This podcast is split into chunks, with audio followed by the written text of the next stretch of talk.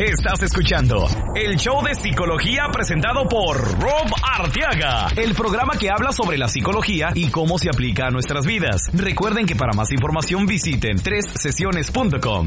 Y ahora con ustedes, Rob Arteaga. Rob Arteaga.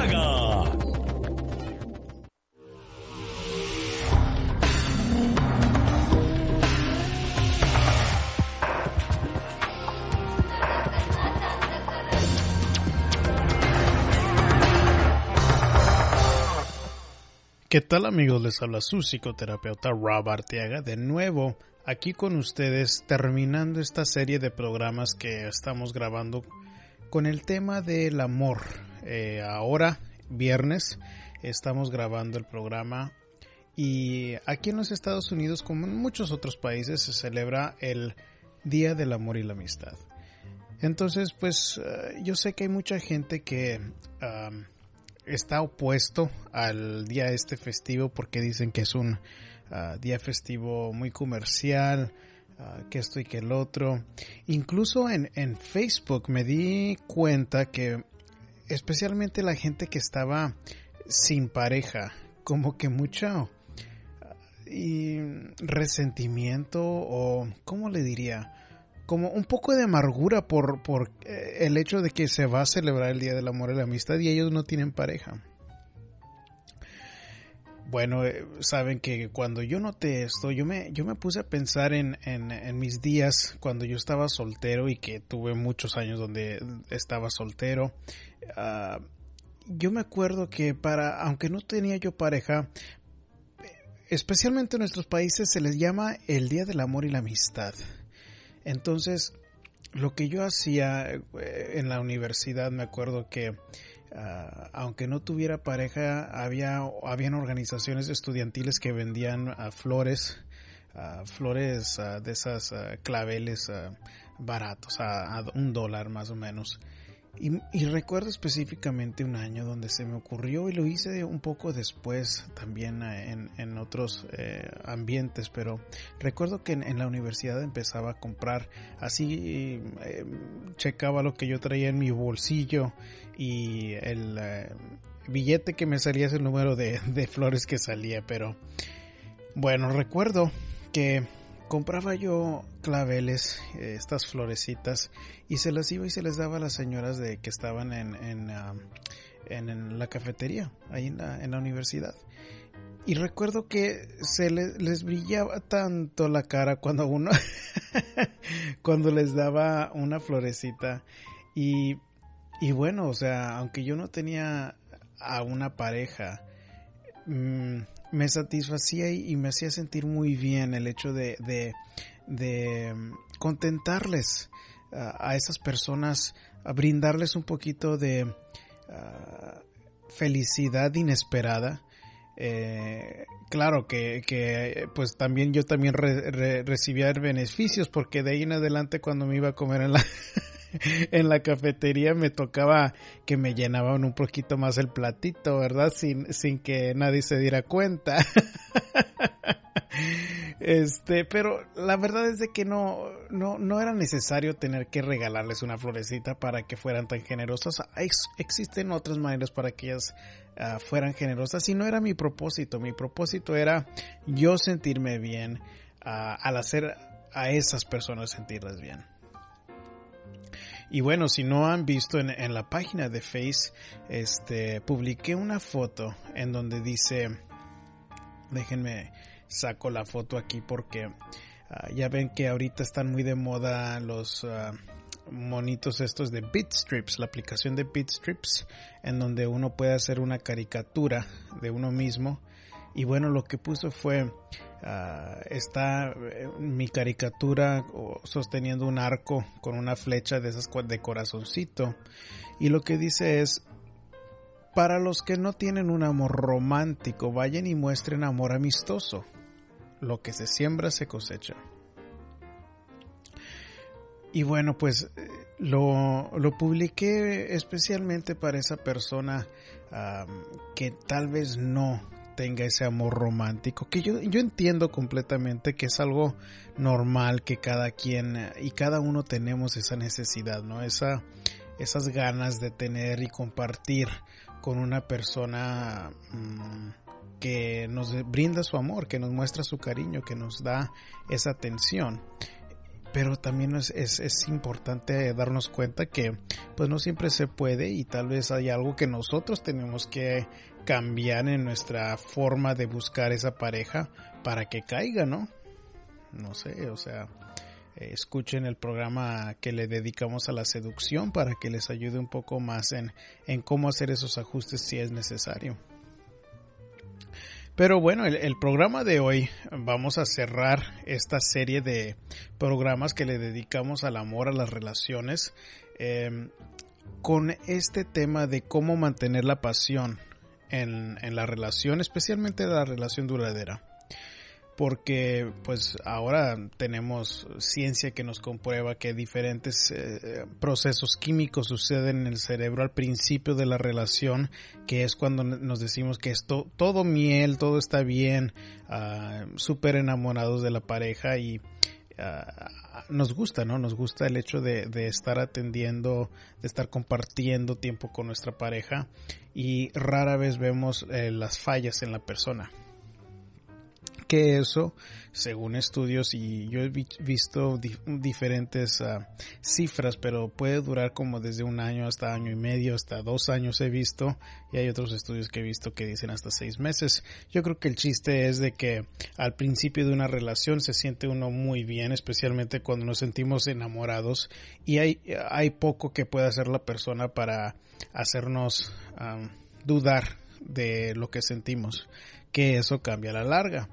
Ya a la larga eh, se, nos tenemos que esforzar más para mantener esa pasión, ese fuego en nuestra relación y de eso vamos a hablar ahora con la invitada María Lazo. Ah, que me han escuchado hablar de ella en el programa de radio que ella tuvo en la 920 AM aquí en Houston. Eh, estuve trabajando con ella un tiempo en el verano y bueno, pues este nos, ah, nos va a dar de su sabiduría, que es una señora que también trabaja en ah, como terapeuta, más como life coach aquí en el área de Houston. Nos va, más, ah, nos va a dar más información sobre su, su trabajo. Y ella es una señora que tiene 30 años de casada. 30 años de casada. Imagínense estar 30 años con la misma persona y me quedo sorprendido y, admiro mucho la relación que ella y su esposo tienen porque se nota esa ese amor que todavía se tienen en uno al otro y esa admiración, esa, ese apoyo que se dan uno al otro, el respeto que tienen en su pareja. Y bueno, nos va a contar ella sobre cómo es que podemos hacerle para poder este, tener eso en la relación de cada uno de nosotros, ¿no? Ah, les voy a poner la, entrevista con María. Aquí les va. Muy bien, estamos aquí en el show de psicología. Estamos hablando sobre cómo mantener el deseo, la pasión en una relación duradera especialmente. Y tengo aquí de invitada a mi amiga María Lazo, que estuvimos trabajando un tiempo juntos, Hace unos meses. Sí, claro, estuvimos en la radio un tiempo. Este, bienvenida aquí al programa, María. Este, si recuerdan, María ya ha estado con nosotros en un programa previo que tuvo mucho éxito, el programa de cómo hablar con los adolescentes. Y ahora va, viene con nosotros de nuevo para compartir su sabiduría en el tema este de, la llama. bueno, muy buenas tardes. Definitivamente te doy las gracias por haberme invitado nuevamente. Para mí es una alegría es algo muy grande para mi corazón estar acá en este programa y saber de que la última vez que estuvimos acá, el programa tuvo tanto éxito, muchos padres se ayudaron con sus hijos, que eso es lo que a mí realmente me llena mi corazón. Pero hoy vamos a hablar de las parejas. Bueno, primeramente, perdón, me llamo María Lazo, soy consejera de vida internacional y vamos a hablar de las parejas. Yo tengo 30 años de matrimonio, entonces creo que hay mucha tela ahí que, cortar. claro que sí. Bueno, pues mire, María, eh, hubo estudios que se me presentaron a mí que son estudios en cómo mantener el deseo en la relación y algo importante que decir es de que ahorita en este punto en nuestra sociedad le ponemos más énfasis en el deseo en las parejas que en el pasado. Entonces en el pasado se mantenían juntos las parejas por la presión social en muchos aspectos. Entonces nos casábamos por razones económicas, por estatus social, porque teníamos que tener hijos y que trabajar las granjas y, los ranchos y todo eso. Sí, en el pasado, como dices tú, era totalmente diferente y qué bueno que cambiaron esas reglas, ¿no? Porque era tan difícil en los años cuando, pues te voy a hablar 40 años atrás, 50 años atrás. Tenía que casarse las personas, tener familia y otra cosa, la mujer era algo que tenía que estar en casa, nomás por creando hijos. El hombre era el que trabajaba y era el que salía a trabajar y quedaba la mujer en casa, pero también la mujer no podía agarrar alas, no podía decir lo que sentía, no podía hablar ni de sexo, ni no podía decir, siempre estaba tímida, sumergida a lo que decía el esposo o lo que decía mamá o lo que decía papá. Lo más importante de hoy en día es que la mujer hemos agarrado, hemos aprendido tantas cosas, hemos aprendido cosas más, mucho más valiosas cuando se habla del matrimonio, que el matrimonio es un común acuerdo entre un hombre y una mujer, donde solamente son ellos dos los que van a estar en ese vínculo, después vienen los hijos. No tiene que meterse papá, no tiene que meterse mamá, ni los hermanos, ni el vecino, porque a la hora de que tienes una relación, nomás es de dos. Y cada quien tiene que aprender entre los dos van aprendiendo a manejar su relación, a conocerse mejor. Como digo yo siempre, que un matrimonio es como que cuando dos personas se casan, estamos hablando como dos idiomas diferentes. De que unos traen una enseñanza, el otro trae otra enseñanza. Pero basado en eso, como pareja, cuando una relación quiere fluir fuertemente, lo que se hace, uno va apartando lo bueno que aprendí de tal relación en mi familia, yo lo voy a agarrar conmigo, pero lo malo lo voy a desechar, porque no voy a agarrar yo las cosas que no, que no me gustaba que mi papá le hacía a mi mamá, o que, o que mi mamá hacía con mi papá, si veía que estaban malas, tengo que desecharlas y empezar a ver qué es lo que puede ser productivo para mi pareja. Y es como uno va empezando a fluir ese matrimonio y va agarrando esa confianza. Y de igual manera, el esposo, la pareja, tiene que ponerse a pensar que es la familia que él agarra, es su esposa, no el papá, no la mamá, porque muchas veces te casas, uno de mujer se casa con un hijo de mamá, un hijo de papá, y no piensan ese cerebro está totalmente cerrado y que quien lo manipula es la mamá o el papá. Y es donde viene el matrimonio al fracaso, porque la esposa quiere tener un hombre, una protección, alguien que se siente protegido para sentir esa protección no económico, sino sentir esa fuerza de que tengo con quien hablar, quien me escuche, pero que me escuche él, no que me escuche toda la familia. Exactamente, yo creo que de lo que a mí me gusta es de que la ciencia ahorita está viendo esos cambios en la, en la pareja y con tantos matrimonios que no están funcionando, está buscando la manera o buscando las dinámicas en, bueno, el hecho de que ahora le ponemos el énfasis en la satisfacción personal, eso trae también problemas. En que, en que nos, no estamos siempre informados en cómo mantener ese deseo a largo plazo. Entonces, parte de lo que se encontró en estas encuestas que se hicieron es de que se hizo la pregunta, yo deseo a mi pareja más cuando y se, encontraron diferentes categorías en estas encuestas y una de ellas es de que se eh, salía una y otra vez la respuesta cuando hay distancia entre la pareja hay más se incrementa el deseo ¿Qué piensa usted de, esa, de esa respuesta? De Realmente la respuesta, mi manera de pensar es acertada. Pero hay algo también que cuando dices deseo mi pareja cuando. Definitivamente en una relación, cuando se habla y se habla abiertamente qué me gusta y qué no me gusta, es algo de que ese, como digo yo, una llavecita mágica. Porque en una relación no tiene que haber secreto, ni en la intimidad, ni fuera de la intimidad. Si están en la intimidad, hablar las cosas que disfrutan, las que no disfrutan, y eso da confianza, pero tiene que el hombre y la mujer tienen que abrirse abiertamente, a no tener ese temor, ese miedo que va a pensar mi pareja si le hago esta pregunta, o el hombre que va a pensar viceversa. Es de abrirse abiertamente, por eso son una pareja, son un matrimonio, y cuando Dios dice los uno, es una sola carne, es un solo cuerpo, hay que pensar esa palabra, ¿qué quiere decir esa palabra? que es una sola persona y no tenerle vergüenza en el uno al otro.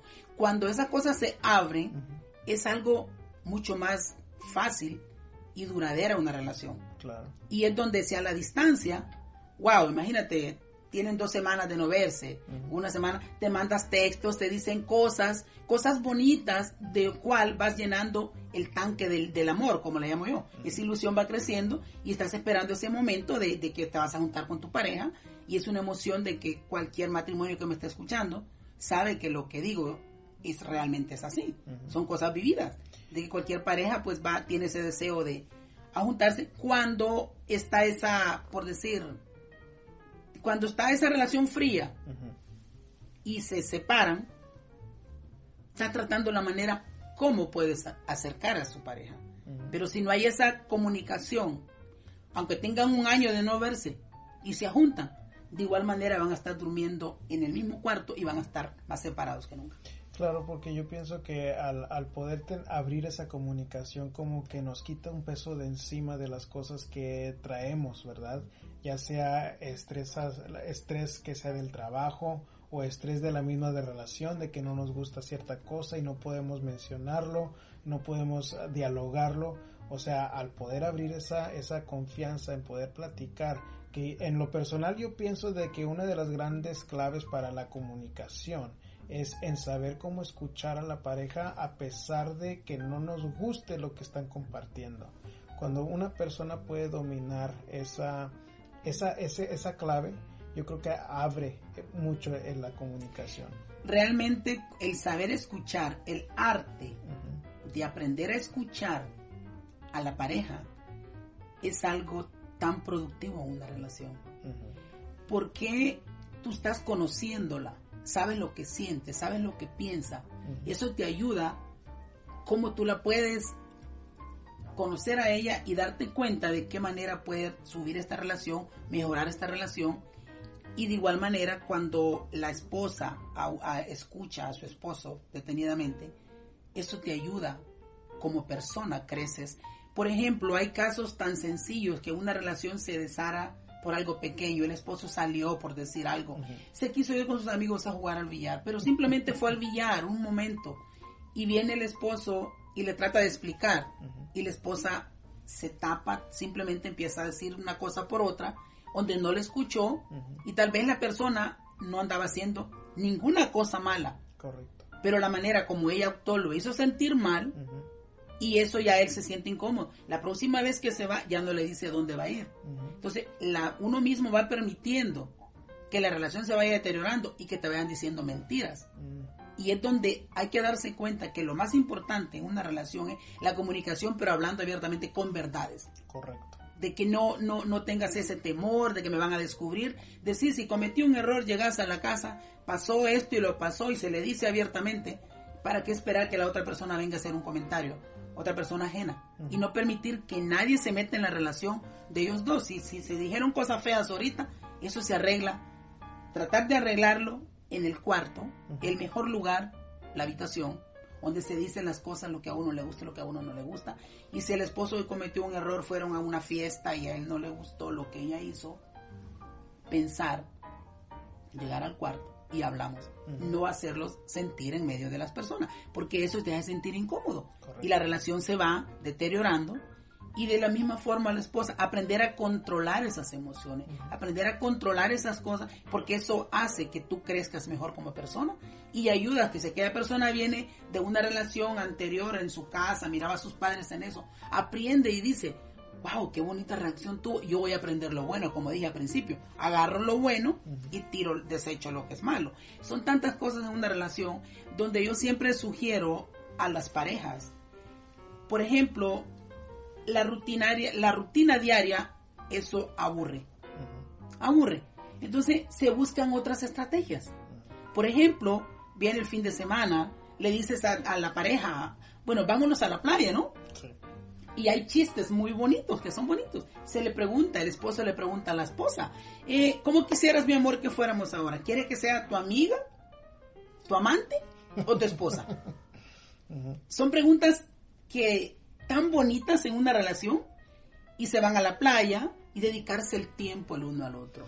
Y, eso me recuerda a una de las categorías que también salió en estas encuestas, era de que una era la distancia y otra era la novedad en la pareja, que puede, quiere, quiere, puede implicar muchas cosas. Una de ellas es viajes, otra de ellas es el sentido del humor que tiene la pareja, otro de eso puede ser proyectos que tienen juntos o individuales. Eh, el, el, chiste, yo pienso, es de que la pasión o el deseo ah, se puede comparar con, con fuego y el fuego necesita aire. Claro, exactamente. Es algo donde sé que los proyectos, puedes estar haciendo un proyecto con tu pareja, planeando un negocio, puedes estar planeando, vamos a hacer esto juntos, apóyame y que yo quiero hacerlo y el uno jala, el otro estira y tratar de apoyarse ambos. Es lo más importante. Y que si les fue mal, apoyarse de igual manera. Y en ese mismo trayecto que están hablando de esas cosas, se da, se da el momento. Se da el momento, están platicando, pueden estar hablando en el sofá, donde sea, no hay espacio para buscar un espacio específico. Y donde uno va aprendiendo en la relación. Es algo que te va enseñando y están hablando de una cosa y se va a la otra. Cuando hay esa comunicación y saber escucharse. Y ver, por ejemplo, si a una mujer le agrada que su esposo se bañe, por decir algo, todos los días antes de irse a dormir y se perfume y se ponga, se afeite y se haga eso y eso a ella la hace feliz, el esposo no le cuesta hacer eso. Y de igual manera, si el esposo le gusta que su esposa se acueste a dormir bien perfumadita, con sus lociones favoritas. Y ella, bueno, es tan bonito. ¿Y por qué no decírselo? Si no se lleva a cabo, ¿por qué no decirle? Me gustaría, mi amor, fíjate que me gustaría que él invente, si él lo quiso hacer, pero le da pena. Leí un libro donde están estos tips para los matrimonios y vieras qué bonito funciona. Porque se siente eso. Yo tengo muchas parejas a las cuales yo ayudo en eso y le digo, si tú antes de irte a dormir te perfumas bien, te pones, tú te sientes, porque lo importante es que tú te sientas bonita. Una mujer o un hombre, lo importante es cómo se siente, porque otra persona puede decirte sos bonita, pero si yo no me siento bonita, no soy bonita. La seguridad la transmite uno mismo. Tienes que creerte lo que tú mismo dices. Y es algo donde le hace saber a la pareja y a cualquier hombre o mujer cómo no le va a gustar que su pareja vaya a dormir con ropa íntima, bien perfumada, con la loción favorita de él, y luego para ella, que él vaya con su loción favorita, es definitivamente que es algo de que una relación se va, es el juego que me estás hablando tú, ese juego va encendiéndose, porque los dos están haciendo lo que les gusta. Y es donde empieza esa relación a crecer y pasan años y eso no se quema, no se apaga, perdón, eso va agarrando más juego que llegan a los extremos de 60. Yo tengo parejas. Por ejemplo, te voy a hablar, mi mamá y mi papá tienen 60 años de casado. Cumplieron 60 el 9 de febrero. Y vas a ver tú a mi papá tan enamorado de mi mamá que él dice como el primer día. Porque usaron muchos esos tips. Yo les pregunto a ellos, yo tengo 30 años de casada. Yo le pregunto, mamá, ¿qué fue lo que usted hizo con mi papá? Y ella a veces me dice ciertas cositas, pero realmente con un poquito que ella me dé, yo empleo la información y digo yo, oh, puede ser esto y lo otro. Y es donde uno tiene que pensar siempre, cuando hay una relación que uno no ve bonita, agarra lo bueno. Claro. Y yo creo que en ese aspecto de, de, cuidarnos, especialmente cuando vamos a dormir, los hombres fallamos mucho más que las mujeres, porque el, incluso en el último programa estamos hablando sobre cómo tenemos que nosotros hacer el esfuerzo de deshacernos de esos chones que no se ven bien, porque nosotros los hombres nos quedamos con los chones hasta que ya no dan más. Pero qué tan importante es ponerle ese poquito de esfuerzo para poder complacer a nuestra pareja y yo creo que cuando sentimos como que cuando pedimos y se nos cumple algo, que eso nos ayuda a sentirnos importantes, que nos da nuestro lugar en la relación. Oh, claro, te sientes mucho más importante porque estás siendo tomado en cuenta. Exacto. Y es igual a la mujer.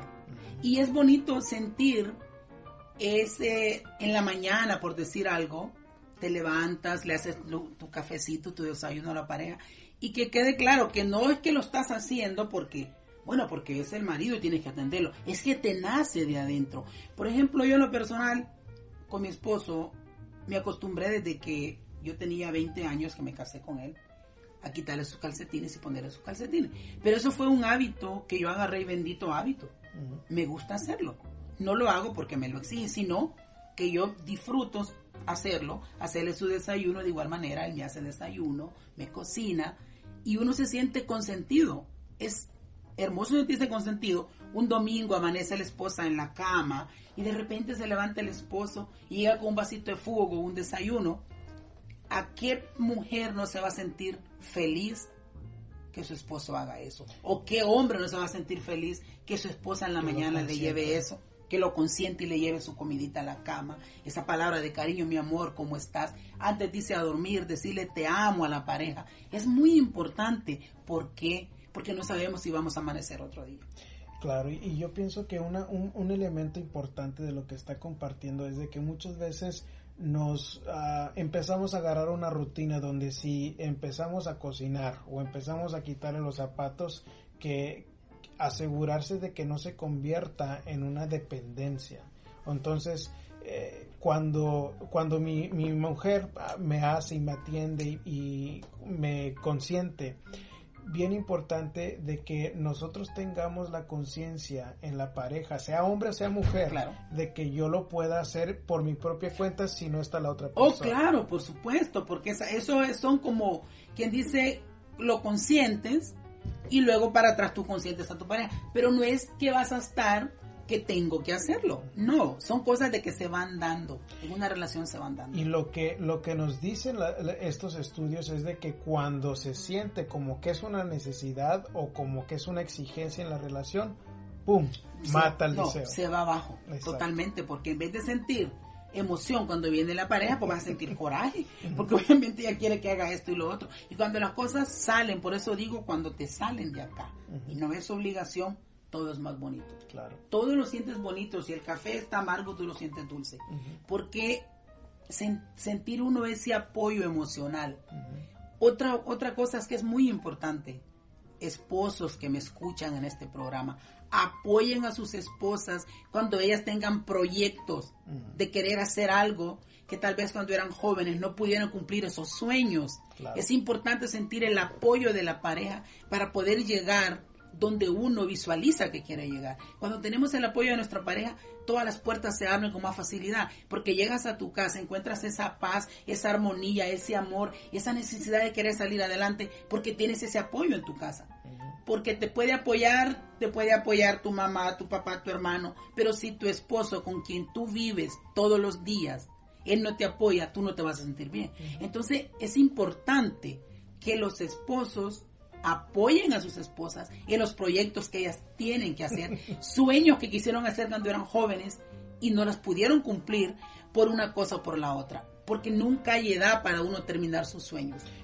Y es importante, y de igual manera, las esposas. Si el esposo tiene un proyecto que hacer y hay que hacer una inversión, hay que apoyarlos, porque ellos tienen una visión que quieren hacer algo. Y si les fue mal por una razón, también apoyémoslos con el amor y la protección que necesitan de nosotros, no para estarlos juzgando, porque ya bastante mal se siente esa persona con que tuvo una pérdida económica a través de sus ahorros de toda su vida, para que venga la esposa a echarle en cara. El apoyo, cuando uno hace una pérdida económica y el apoyo están de los dos, no hay pérdida, porque uno se une más en la relación. Y aprende de esa. Aprende, lo importante, sí, porque en la vida es un aprendizaje de lo que nosotros nos pasa, aprendemos, no volvemos a cometer los mismos errores, pero si nosotros no nos caemos solos, no nos levantamos, no aprendemos como los niños. Correcto. Este, eso me trae a la, última categoría que se encontró esto, que es eh, de, eso de la confianza. Em, para mí yo pienso que eso es un proceso muy individuo en crear confianza en mí mismo. Entonces, si yo soy una, un arquitecto y, puedo construir un proyecto nuevo o si soy, ni, tiene que ser algo así, si soy un ama de casa y empiezo a, coser o empiezo a cocinar y puedo mostrar confianza, eso a mí ya me está creando cierto valor. Oh, claro. Y yo pienso que muchas veces cuando están malas parejas, de cierta manera nos malacostumbramos a que la otra persona sea la fuente de valor en nosotros y ahí es donde siempre estamos mal. Claro, eh, te vas también deteriorando tú misma y estás codependiendo de esa persona. Y es donde uno tiene que tener sus propias metas, sus propios proyectos, lo que tú quieres. Uno le comparte a la pareja para que ella te dé un apoyo y te diga, ¿sabes qué, mi amor? Pues yo te apoyo. Por ejemplo, te voy a hablar de mi persona. Cuando yo decidí entrar al colegio, le hablé a mi esposo y a mis hijas y les digo, yo quiero este, hacer esto. Me dice, bueno, mi amor, si tú quieres, tú puedes. Entonces yo sentí ese empujón grande. Y él me ha apoyado, gracias al Señor, en todo. Dios me ha bendecido grandemente en mi vida, porque él me ha apoyado en todo lo que yo le digo, mi amor, fíjate que quisieras, no, mi amor, está bien, yo te apoyo. Lo importante es que si tú sabes que puedes, tú puedes hacerlo. Entonces tú te vas dando esa confianza y vas agarrando aún más seguridad, porque a veces un comentario negativo hace daño muchas veces, tiene mucha ilusión, tal vez no a una persona que esté segura de ella misma, pero a alguien que esté empezando a agarrar seguridad y de repente va y te platica y tú le dices, ah, no, eso no te va a funcionar, que mira, que lo hizo el otro y lo perdió ya te quedó aquí. Otra vez tú con tus cosas. Eso mero. Entonces, ¿qué haces con eso? Te va bajando. Claro. Tu autoestima se va bajando y tu deseo de superación. Pero cuando uno tiene esas metas y alguien me dice a mí, ah, no, yo otra vez, ah, digo, otra vez con mis cosas, pero yo sé que yo, sé lo que estoy haciendo. A mí no me, no, no me interesa que tú no me lo apruebes. Si es una amiga, si es alguien. No, mija, yo sé lo que estoy haciendo y yo sé que lo voy a lograr. Entonces, uno se va, te vas creciendo tanto por dentro que llegas a un nivel donde ni tú mismo crees qué capacidad tan grande agarraste. Claro. Porque la mente va absorbiendo todas esas cosas y el poder que tienen las palabras, como dice Dios en la escritura, el poder de la oración es grande. Es lo mismo el poder de las palabras que tú confirmes con tus labios. Lo que tú quieres hacer, eso se va a tu cerebro.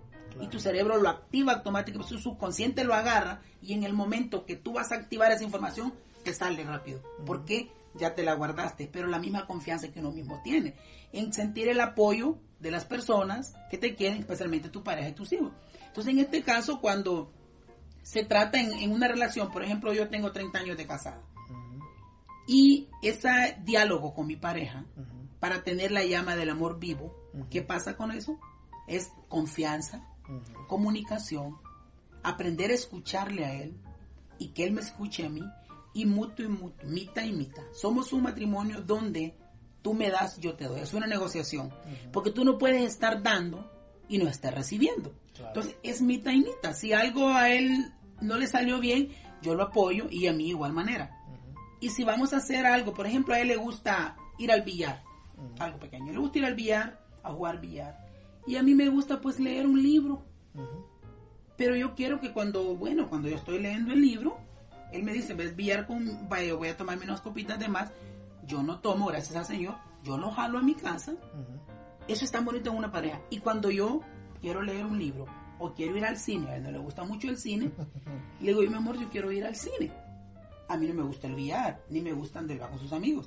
Pero yo voy para traerlo para que él se pase la noche bonito. Él se va al cine conmigo, para que miremos la película juntos. Entonces ahí estás compartiendo las cosas que a él no le gustan pero yo complazco lo que a él le gusta y a mí no me gusta. Entonces compartimos mitad y mitad. Y es donde la relación crece muy bonito y casi nunca hay desacuerdos. Pero si yo le doy y él no me da, empezamos a jalar y estirar y ahí vienen los problemas.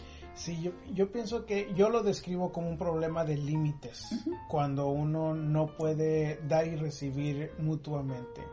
¿Cómo usted lo trabaja eso? Porque yo noto eso que, sale una y otra vez con las parejas que están batallando.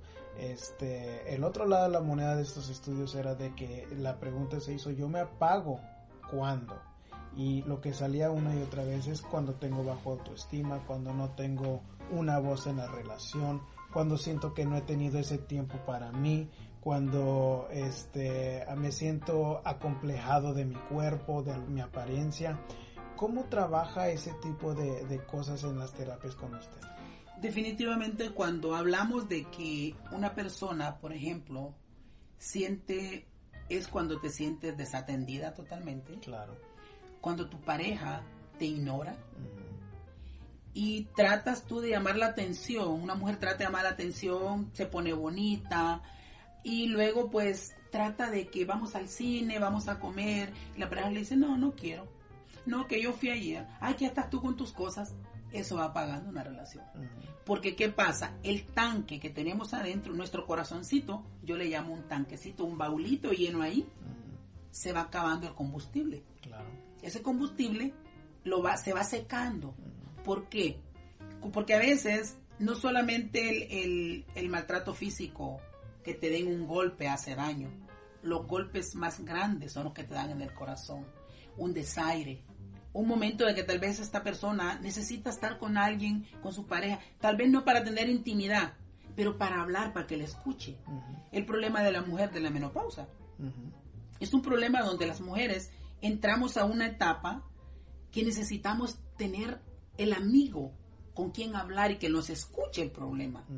Y que el esposo se convierte, para mi manera de pensar, es el mejor amigo que uno tiene, sin perder el respeto que es el esposo, pero es tu amigo, es tu amante y es tu esposo. Entonces, cuando uno necesita esa parte de que quiere ser escuchada, agárrate al amigo. Mi amor, me gustaría que me escuchara, pero pues nomás escúchame. Tengo estos problemas y cuando el amigo te está escuchando, no te va a interrumpir en ningún momento. Y es cuando la relación dura y crece. Entonces, no, porque si te está hablando, te estás hablando al esposo, el esposo te interrumpe que tú hiciste esto, pero cuando dices tú, mira, por favor, escúchame como amigo. La menopausia es algo terrible para la mujer. Pasamos depresiones, tristeza, hay días que te sientes fea, hay días que te dan ganas de llorar, te deprimes y no sabes tú por qué. Pero si el esposo tiene esa paciencia de escucharle a uno, eso te ayuda. Por ejemplo, yo en mi caso, cuando me siento un poco deprimida, le digo, mi amor, llévame donde hay agua, por algún sitio hay, hago el chiste, ¿no? Siempre me gusta, nosotros en la pareja siempre hay mucho humor bonito. Entonces nos vamos a la playa un rato o vamos a tomar un café y ahí platicamos, no quiero estar en la casa, que hasta el ruido del perrito te estorba, porque necesita ser escuchada. Entonces ahí es donde la relación, si se está apagando, agarra chispa. Pero si el esposo, le, o el viceversa, el esposo le dice algo a la esposa y ella Ahí le dice, no, no, no quiero ir. Vamos, que vamos a tal. No, que no quiero ir. Que ahí no me gusta. Con tus amigos es aburrido. El esposo se va solo. Y cuando se va solo el esposo, viene a la casa, en la madrugada, empiezan los problemas. Entonces, ¿por qué no siempre, siempre, a cualquier mujer? Es importante, si tu esposo te invita a un sitio, nunca le digas que no, mujer. Porque él te está invitando porque quiere andar contigo. Claro. Y de igual manera, si la esposa lo invita al esposo porque quiere andar con él, es feliz. Nunca le digas que no. Aparta el espacio, porque el espacio siempre estamos ocupados. Si nosotros no agarramos el espacio para dedicarle el tiempo a la pareja, nunca lo vamos a tener. Porque en tu casa, ama de casa que seas, 24 horas está metida en ese closet, en la cocina con los hijos. Entonces uno se da el tiempo, uno aparta el espacio.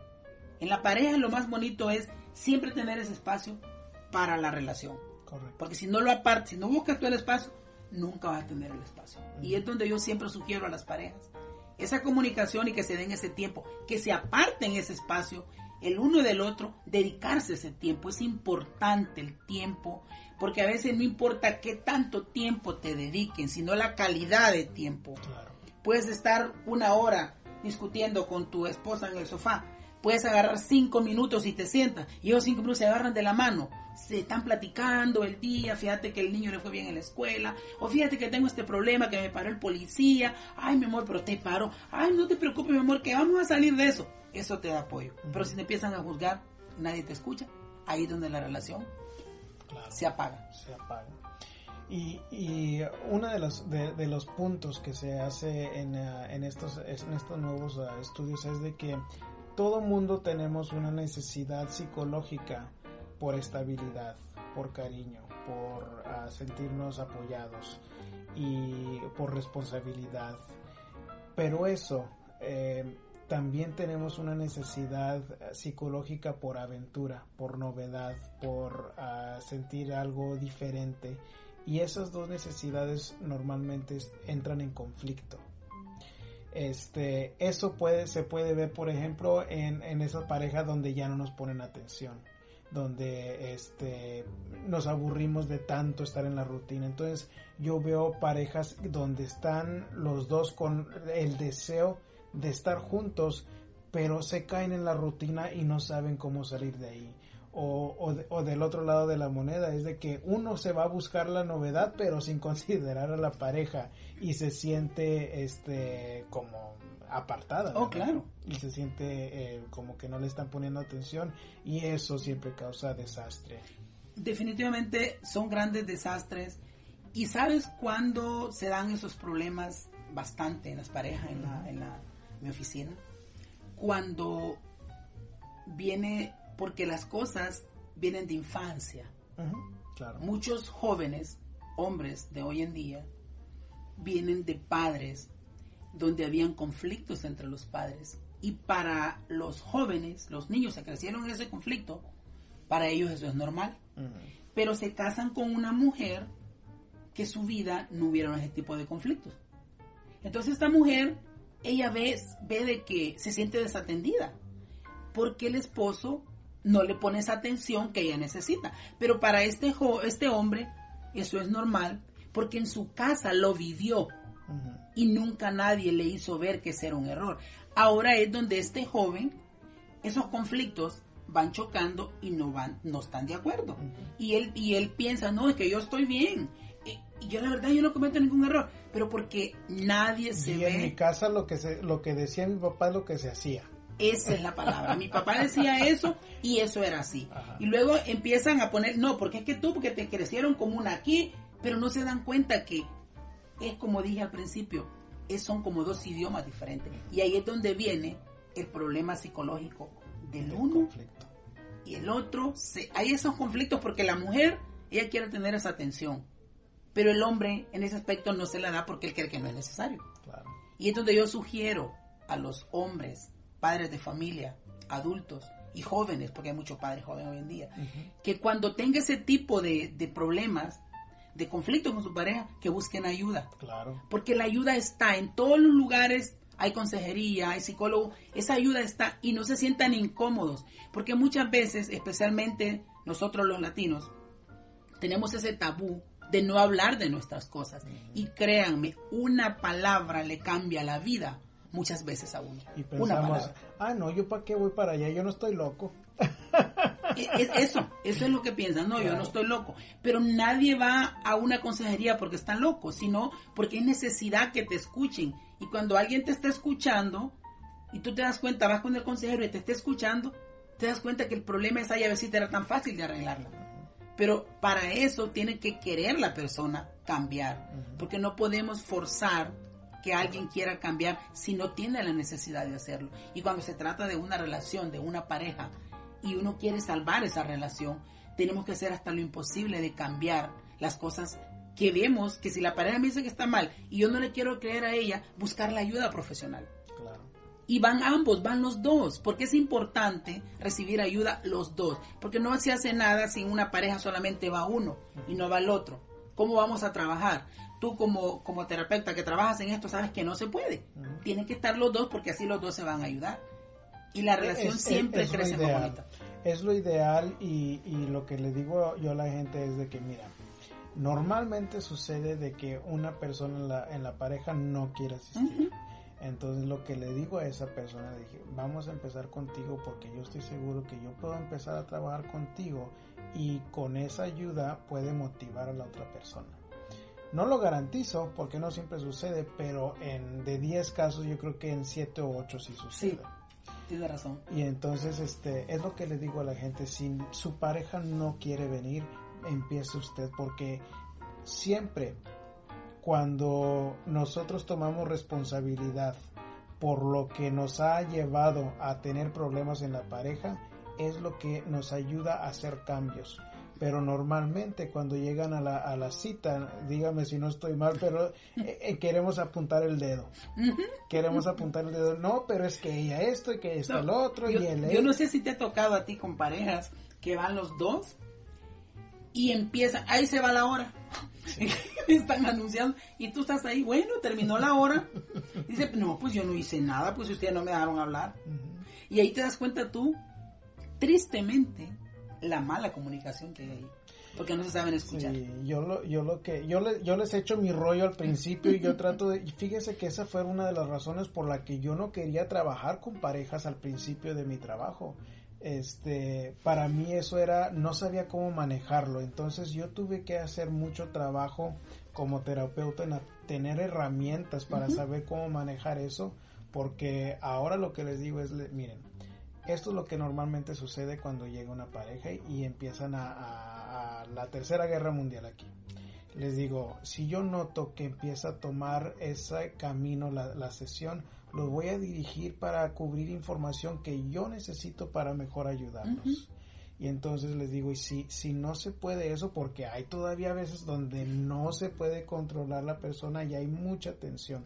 Les digo, si noto eso, yo les voy a pedir que se salgan por un momentito mientras se tranquilicen y regresen para yo mejor ayudarlos a ustedes porque esta es información que yo necesito para mejor formular esas metas para ustedes y que ustedes vean los más cambios lo más rápido posible. Entonces, eso me ha funcionado muy bien. No digo que no sucede como quiera de vez en cuando las, las, las guerras aquí adentro, pero, pero me, me, me, ha ayudado y me ha dado este, una herramienta que ayudar como terapeuta para reducirlo que eso era lo que yo al principio no sabía cómo lidiar y, de repente pasaba así por las citas de, colegas que estaban atendiendo a parejas y decía, híjole, pero pues como yo, yo como terapeuta yo no sabía cómo lidiar con esa guerra, pero eso me ha dado mucho. y vas aprendiendo también, vas dándote cuenta cuáles son las técnicas que pueden funcionarte cuando están en eso, en ese tipo de situación, porque es difícil a veces uno se siente incómodo. Sí, claro. Y trata uno de disuadirla, vender una cosa por otra para que ellos se pausen un poco. Pero es lo que siempre dialogar es, lo más importante, saber escuchar. Pues hemos cubierto bastante ahora en este en este programa, María. Eh, yo quiero darle la oportunidad de dar su, su información en donde lo pueden encontrar aquí las parejas. No, sí, yo me encuentro acá en Plaza América, en el mercado, en el segundo piso, en la suite MM206, el teléfono 713-298-5102, repito, 713-298-5102.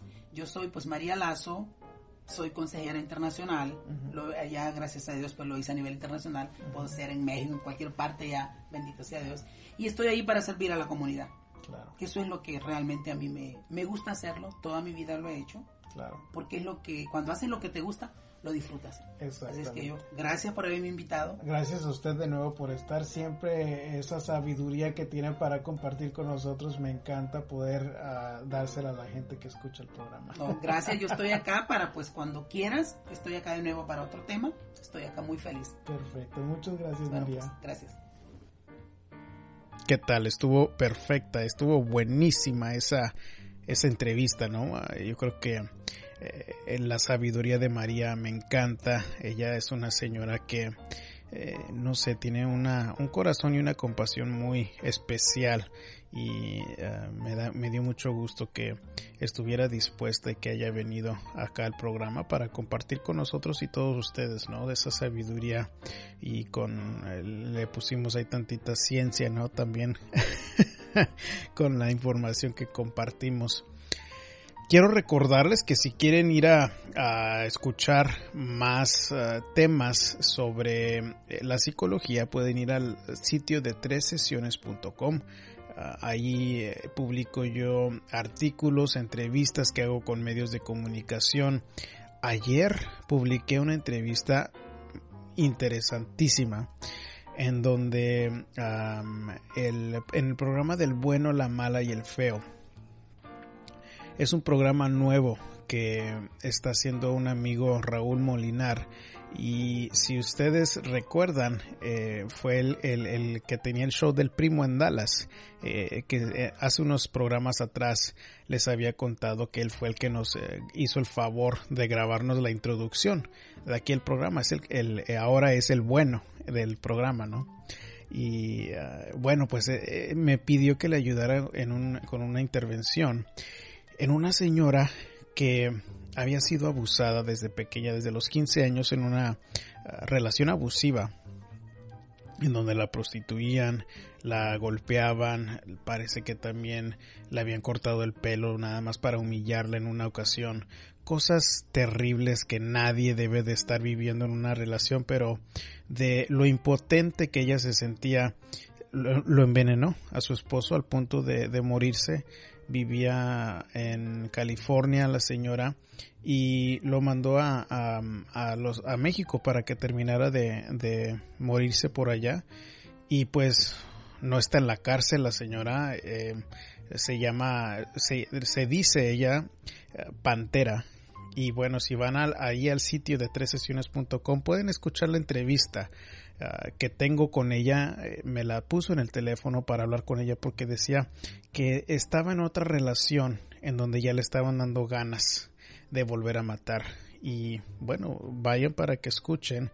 Ah, estuvo muy interesante las respuestas de la gente, ah, que no es lo que van a escuchar cuando vayan ahí, pero a mí me sorprendió que cuando empezó a responder la gente, cuando escuchó el caso, que la gente que respondió también había hecho lo mismo, en donde uh, habían situaciones donde las mujeres se sentían atrapadas, abusadas, como que no había otro recurso, quizás le dieron, eh, los envenenaron a, las parejas y bueno, eh, para mí fue algo interesante, este, pero escúchenlo si, si les gusta el tema, creo que es algo que eh, insólito, ¿no? Que eh, vale la pena que lo escuchen.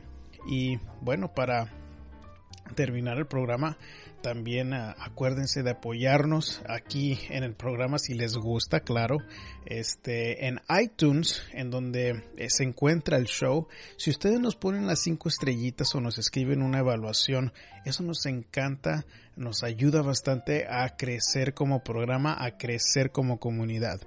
Igual pueden ir a, el show de psicología si lo buscan en Facebook, ahí nos van a encontrar, o en Google Plus, que es la red social de Google. Ustedes hacen una búsqueda para el show de psicología y ahí nos pueden encontrar. Con mucho gusto también, si necesitan de su propia consulta, también pueden ir a tresesiones.com bajo servicios y ahí explico cómo puedo atenderlos en persona por teléfonos o por video chat en cualquier lado del mundo.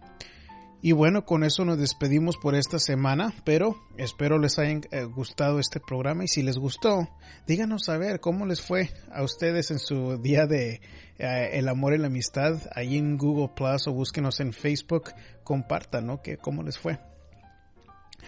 Y bueno, con eso nos despedimos.